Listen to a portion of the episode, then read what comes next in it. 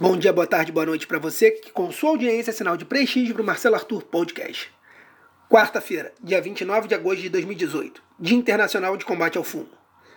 Lembrando que esse episódio não é recomendado para quem fuma cigarro produzido fora do Brasil. Top 5 História. Justiça prova indenização para a família de Amarildo.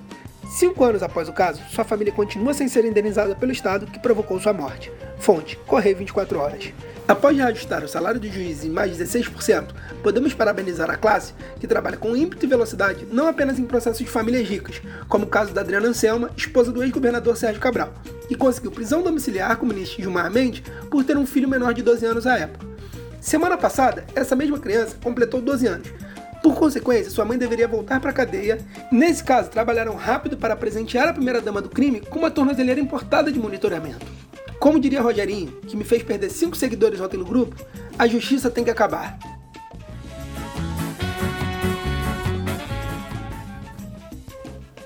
Top 4 Eleições. Alckmin, Bolsonaro, Dias e Marina são os candidatos que mais usam robôs de spam. Fonte: Tecmundo. Desconfio que o Alckmin é o candidato que mais usa. Diferente das crianças, os robôs não precisam de merenda para desenvolver seu trabalho com excelência.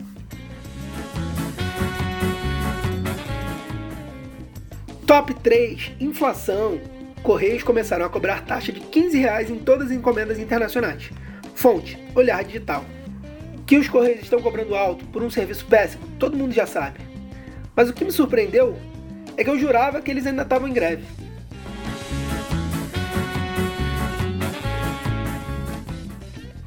Top 2: Religião. Papa é acusado de acobertar abusos sexuais de cardeal. Autor das acusações pede renúncia do pontífice. Fonte: Globo News. Nessa hora, percebo quanto o aborto é importante para a nossa sociedade.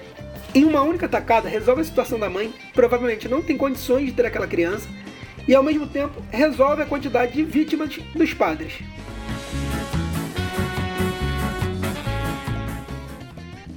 Top 1 Eleições Erros e acertos de Jair Bolsonaro do Jornal Nacional. Fonte: Piauí. Ele resolveu atacar a Rede Globo acusando de apoio à ditadura militar.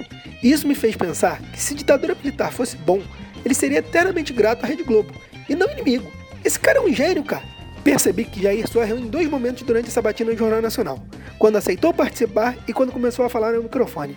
No resto do tempo, até que ele foi bem.